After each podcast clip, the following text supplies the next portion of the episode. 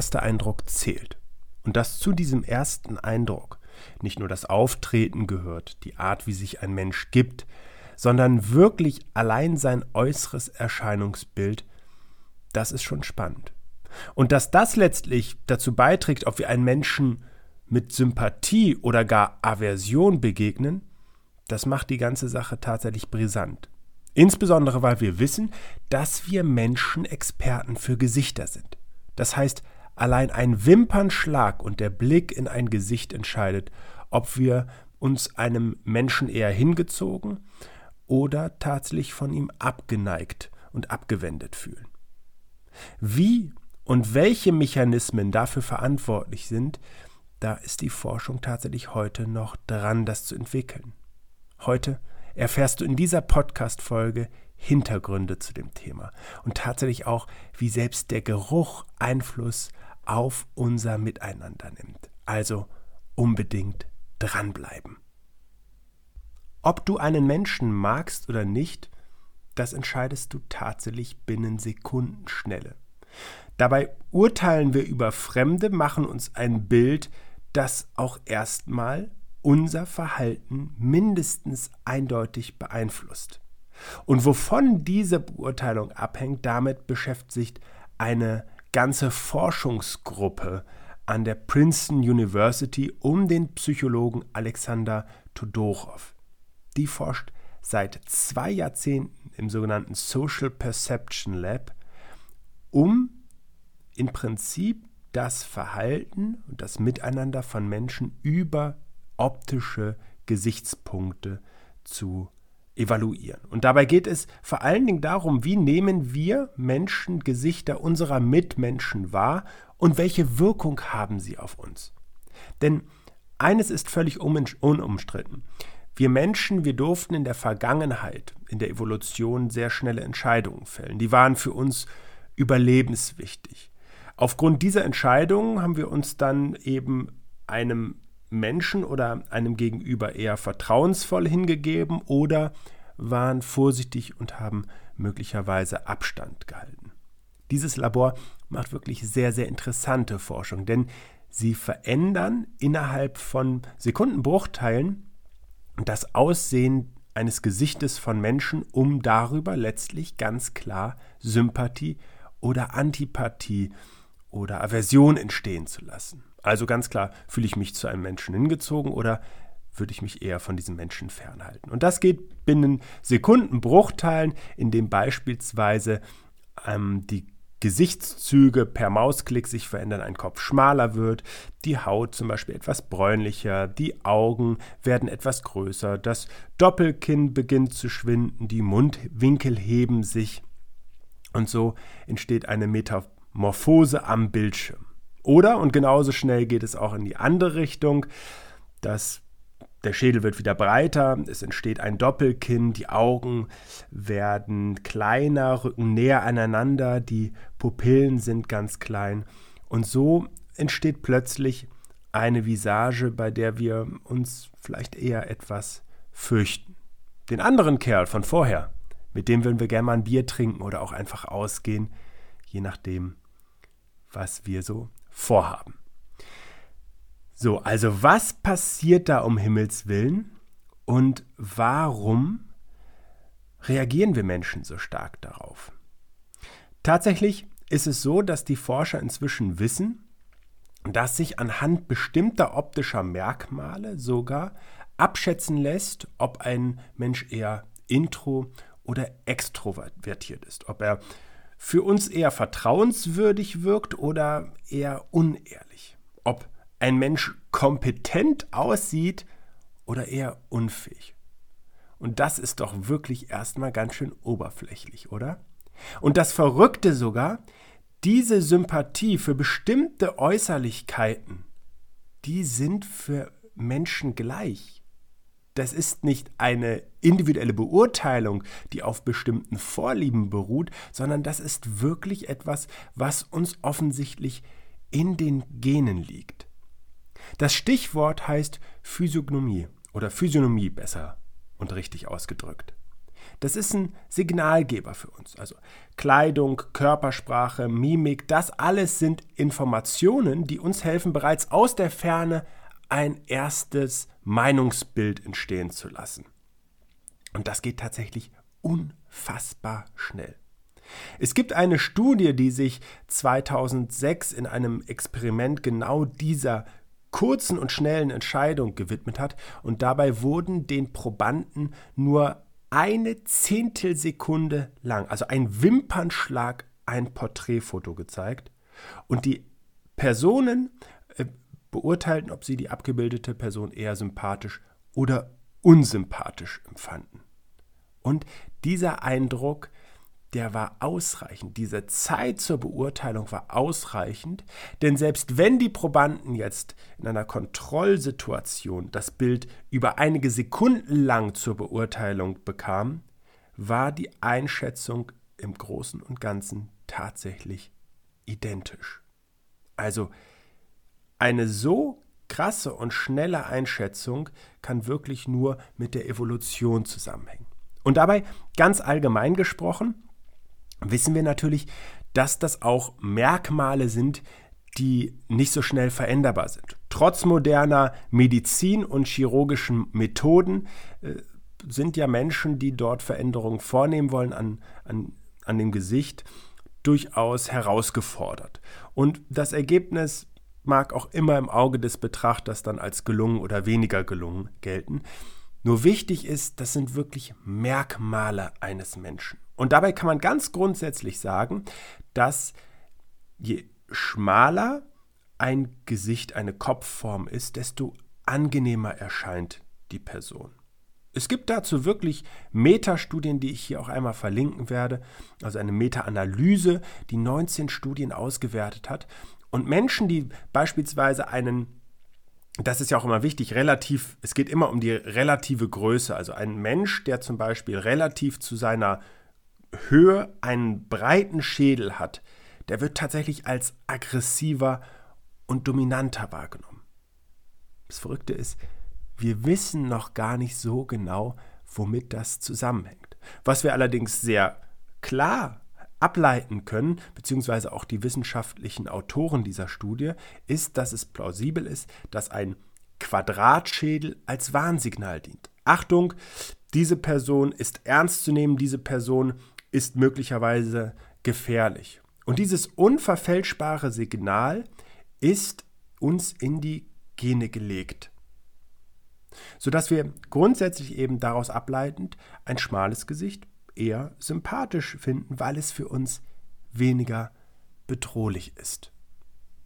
Und vielleicht ist ja auch für den einen oder anderen dieses Merkmal spannend, denn die kanadische Psychologin Frances Chen hat vor einigen Jahren auch mit Kollegen aus der äh, Universität Köln bzw. Freiburg Studien durchgeführt.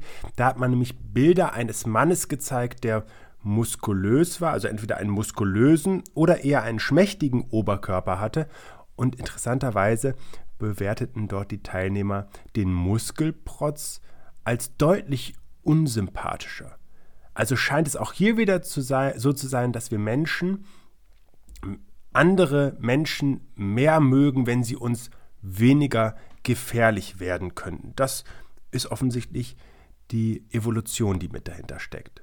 Und das kann ja für den einen oder anderen, der in den Jahren nicht mehr ganz so viel zum Krafttraining gekommen ist, ein deutlicher Sympathiereiz sein, beziehungsweise ich glaube, dass eine schöne Athletik inzwischen auch viel stärker das Ideal eines durchtrainierten und gesunden Körpers widerspiegelt.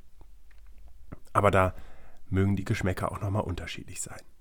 Was darüber hinaus auch sehr interessant ist, ist, dass wir uns gerne mit gleichen Menschen umgeben. Also gleich und gleich gesellt sich gern. Wir ticken oft ähnlich wie unsere Freunde, wie unsere Clique, wie die Menschen, mit denen wir uns regelmäßig umgeben.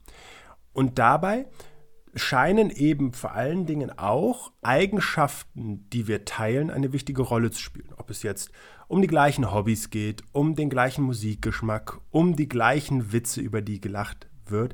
Diese Menschen finden wir tendenziell einfach netter. Die Wissenschaftler bezeichnen das als soziale Homophilie. Und je mehr dieser Gemeinsamkeiten ex existieren, desto wahrscheinlicher ist es tatsächlich, dass irgendwann aus einer sympathischen Grundhaltung auch Freundschaft entsteht. Zu dieser Erkenntnis kommt der Oxforder Psychologe Robin Dunbar.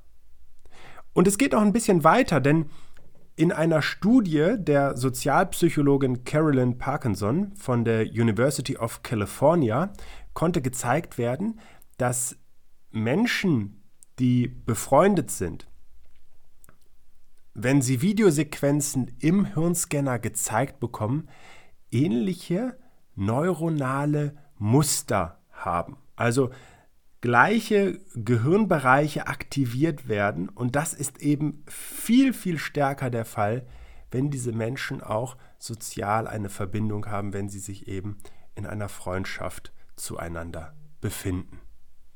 Jetzt gibt es aber Gott sei Dank noch weitere Faktoren, die Einfluss darauf nehmen, ob wir Menschen uns sympathisch finden oder nicht.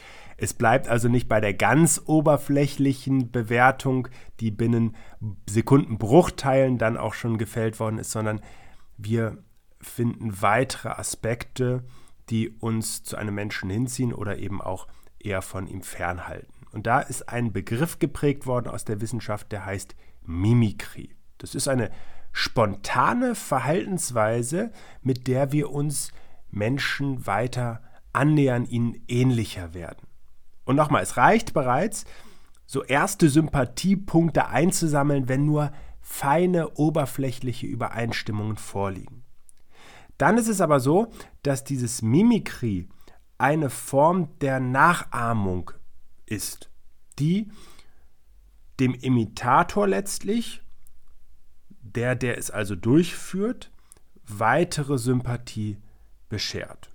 Es gibt im Übrigen ein schönes Beispiel des gegenteiligen Effekts aus der Evolution der sogenannten Schwebfliegen. Die haben sich nämlich im Laufe ihrer Entwicklung ein schwarz-gelbes Streifenmuster zugelegt und das lässt sie für Fressfeinde wie eine Wespe aussehen und verschreckt die einfach an der Stelle. In der Wissenschaft gibt es einen weiteren Begriff, den sogenannten Chamäleon-Effekt. Und der bezieht sich noch mal ein Stück weiter auf die Nachahmung einer bestimmten Sprechweise, einer bestimmten Mimik oder Gestik, die wir meist sogar automatisch ganz unterbewusst annehmen, um uns mit den Menschen um uns herum ähnlicher zu verhalten, uns anzunähern. Und tatsächlich haben die Forscher zeigen können, dass dieser Effekt stärker ausgeprägt ist, wenn wir grundsätzlich uns einem Menschen sympathischer finden. Dann fangen wir an, ihn eher zu imitieren und nähern uns damit an. Und dadurch entsteht tatsächlich ein Kreislauf, weil das eben im Gegenseitigen stattfindet. Und du kannst ja mal kurz in dich gehen, ob du das mal beobachtet hast, dass du einem Menschen, den du sehr sympathisch empfunden hast, eben auch in der Verhaltensweise mehr nachgeahmt hast, vielleicht in der Sprechweise ihm ähnlicher wurdest. Das geht ja so weit, das habe ich schon beobachtet, dass ähm, im Urlaub mit Freunden bestimmte Freunde sich dann dem österreichischen Akzent zum Beispiel äh, angenommen haben, um eben mit ihrem Gegenüber äh, ja tatsächlich vermutlich einfach mehr Sympathie zu erzeugen. Unterm Strich sorgt also dieses sogenannte Mimikry oder auch der Chamäleon-Effekt als Verstärkung gegenseitiger Sympathie und wird daher auch von Wissenschaftlern und Psychologen als sogenannter sozialer Klebstoff bezeichnet. Und jetzt wird es tatsächlich auch noch mal weiter spannend, denn interessanterweise bezieht sich dieses Mimikry auch auf die Stimme. Da gibt es ein interessantes Projekt der Universität Oldenburg, die das in einem Speed-Dating-Rahmen in viertelstündigen Gesprächen analysiert hat. Die wurden per Video aufgezeichnet und interessanterweise, wie das dann so ist, gibt es danach ja irgendwie eine Einschätzung. Die haben das also klassisch in einem Bewertungsrahmen nach Sympathienoten durchgeführt. Und interessanterweise ergab sich der Zusammenhang, je sympathischer sich zwei Menschen fanden, empfanden, desto stärker glichen sich auch ihre Stimmen im Laufe der Zeit an. Das galt zum Beispiel für die Stimmenhöhe, äh, für die Bandbreite der Stimmfrequenzen. Also ob jemand zum Beispiel vereinfacht gesagt eher eintönig oder abwechslungsreich spricht.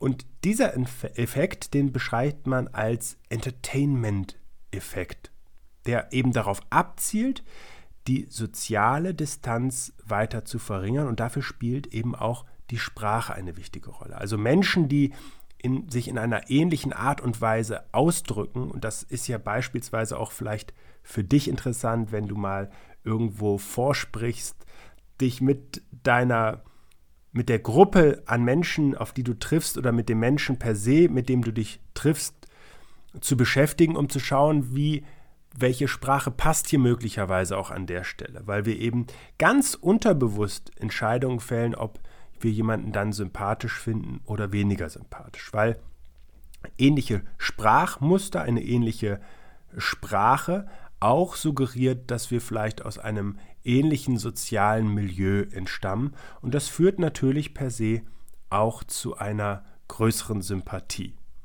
Interessanterweise gibt es grundsätzlich zwar die wissenschaftliche Erkenntnis, dass sich also ähnliche Stimmlagen, ähnliche Sprache zwischen zwei Menschen als Sympathiefaktor festmachen lässt, aber es ist schwieriger zu beurteilen, welche Art von Stimmlage passt jetzt besonders gut, macht jemanden per se sympathischer, wobei es schon die Tendenz gibt, dass tiefe Männerstimmen beispielsweise als wärmer, angenehmer und kompetenter gelten als hohe und dass vermutlich der Effekt bei Frauen genau umgekehrt sein könnte. Aber dazu kann man schon sagen, dass die Forschungslage noch etwas dünn ist.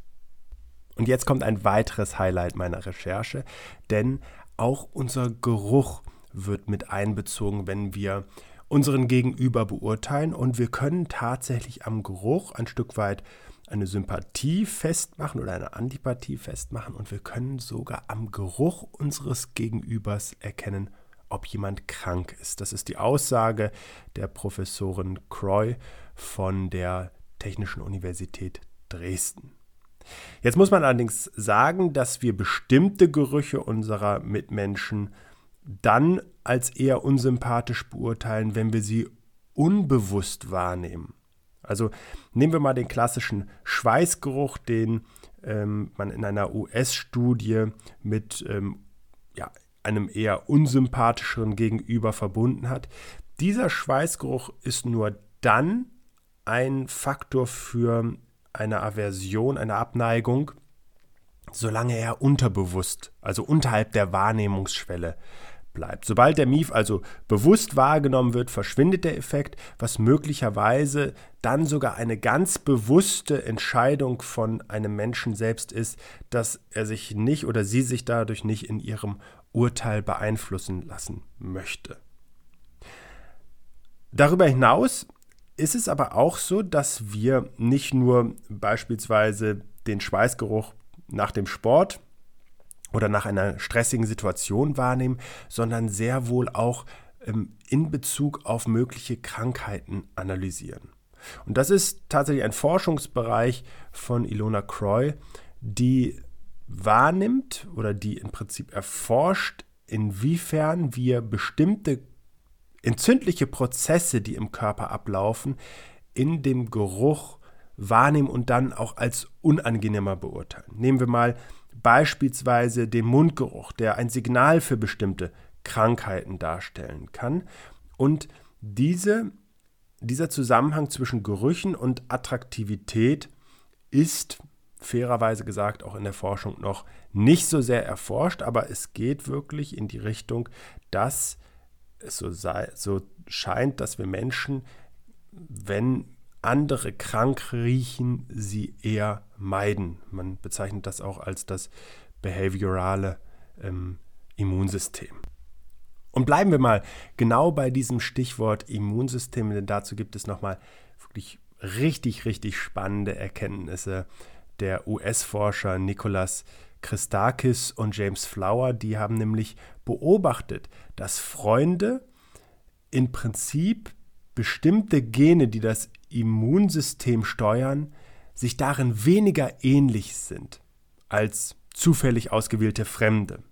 Was darauf hindeutet, dass diese Menschen, die bevorzugt Umgang miteinander pflegen, unterschiedlich spezialisierte Immunsysteme haben und damit ein größerer Schutz vor Infektionen entstehen kann, weil die Expertise meines Immunsystems ist ja nicht zwingend erforderlich in meinem Gegenüber, mit dem ich regelmäßig Kontakt habe, sondern tatsächlich ist es viel interessanter, wenn die Mitmenschen, mit denen ich regelmäßig Kontakt habe, aus immunologischer Hinsicht in anderen Bereichen spezialisiert sind. Was ich auch nochmal wieder eine unglaublich geniale, unterbewusste Sache finde. Und das einfach nur zeigt, wie viele Dinge in unserem Wunderwerk Körper so ablaufen, von denen wir wenig Erfahrung haben.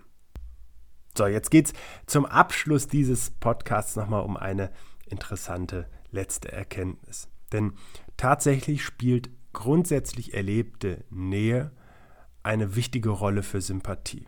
Und ich finde das tatsächlich auch in der aktuellen Zeit wichtig hervorzuheben, weil in einer Studie, die im Prinzip über 50 Jahre durchgeführt worden ist von Psychologen der University of California, da hat man eine Neubausiedlung und das Verhalten und den Umgang der Bewohner in dieser Neubausiedlung beobachtet. Und interessanterweise ist die Chance, sich anzufreunden in dieser Siedlung stieg, je näher man beieinander wohnte. Und je häufiger sich die Siedler dieser, Weg, dieser Siedlung über den Weg liefen, desto netter fanden die einander. Und dieses Phänomen bezeichnen Fachleute als Mirror Exposure Effekt. Also der Effekt des bloßen Kontakts, des bloßen Umgangs miteinander. Und hier spielt dann eine ganz, ganz wesentliche Rolle und ich finde das ehrlich gesagt einen unheimlich schönen und versöhnlichen Abschluss einer sonst doch sehr oberflächlichen Beurteilung, die wir Menschen da so an den Tag legen, die natürlich auch evolutionsbedingt vollkommen richtig ist und auch wichtig war. Aber offensichtlich ist es einfach so, je häufiger wir Menschen uns treffen, desto weniger spielen die ersten Eindrücke eine wichtige Rolle für die Beurteilung des Gegenübers. Je länger eine Bekanntschaft einfach dauert, desto mehr kommen andere Dinge zu tragen, wie zum Beispiel echtes Interesse oder Verlässlichkeit. Und wir entscheiden eben auf dieser Grundlage immer weniger über den ersten Eindruck. Also wenn wir zum Beispiel jemanden am Anfang einfach unheimlich sympathisch aufgrund des bloßen Aussehens fanden, dann kann der sich über die Zeit wirklich als denkbar unsympathisch herausstellen. Und Achtung für alle, die die auch dieses Phänomen dann vielleicht oder diese, dieses optische Merkmal haben, dann kann eben der Kerl mit dem Dickschädel, wollte ich schon sagen, mit dem etwas breiteren Kopf zum besten Freund werden. Und ich finde, das ist ein schöner Abschluss, der zeigt, wie wichtig der Umgang miteinander ist, um auch wirklich tiefgründiger zu entscheiden, Nähe zuzulassen und ein Miteinander zu pflegen, das uns Menschen wirklich ausmacht in unserer Art zu überleben und ein Miteinander zu pflegen. Ich wünsche dir viel Spaß dabei und freue mich auf unsere nächste Begegnung hier im Podcast. Schön, dass du dir für meine Podcast-Folge Zeit genommen hast. Um auch zukünftig auf dem Laufenden zu bleiben, empfehle ich dir, meinen Podcast direkt zu abonnieren. Außerdem freue ich mich über deinen Kommentar und eine Bewertung von dir. Ich wünsche dir eine bewegte Zeit bis zum nächsten Mal.